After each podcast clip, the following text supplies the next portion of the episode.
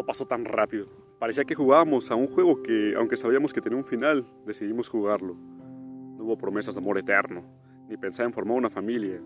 ¿Quién iba a decir que todo empezó con un súbete a auto y yo te empujo? Cuando agarres velocidad, metes segunda e intentes prenderlo. Qué extraño fue todo.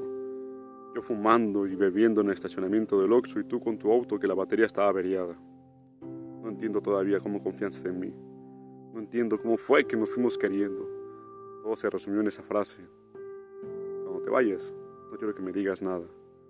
Solo quiero que te vayas así como llegaste, sin hacer ruido. Pero no, no fue así. Como siempre, termino jodiendo los mejores momentos. Vaya, creo que no soy bueno haciendo promesas. No recuerdo bien cuántas tazas de café fueron, ni siquiera cuántos besos, cuántas caricias, cuántos te amo, cuántos te quiero. Pero lo que sí recuerdo fue lo rico que sentía cuando me besabas sin siquiera esperarlo.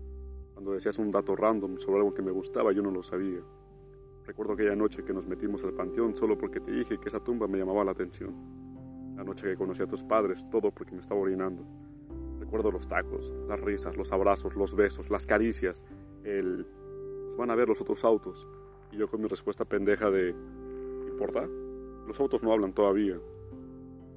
Recuerdo tu cara de malicia, recuerdo tu cara de, de traviesa, Recuerdo tu cara de encabronada, recuerdo tu cara de tristeza cuando rompí la promesa. También recuerdo ese último abrazo que me diste, las veces que te busqué, las palabras que me quedan atoradas en la garganta, aquellas de, ya estoy casi contratado en una escuela, quiero hacer una vida contigo. Pero no, no hubo un momento de decirlas. Tus llamadas en la madrugada, estando borracha después de que me fui. La última llamada que recibí tuya en donde hicimos las paces.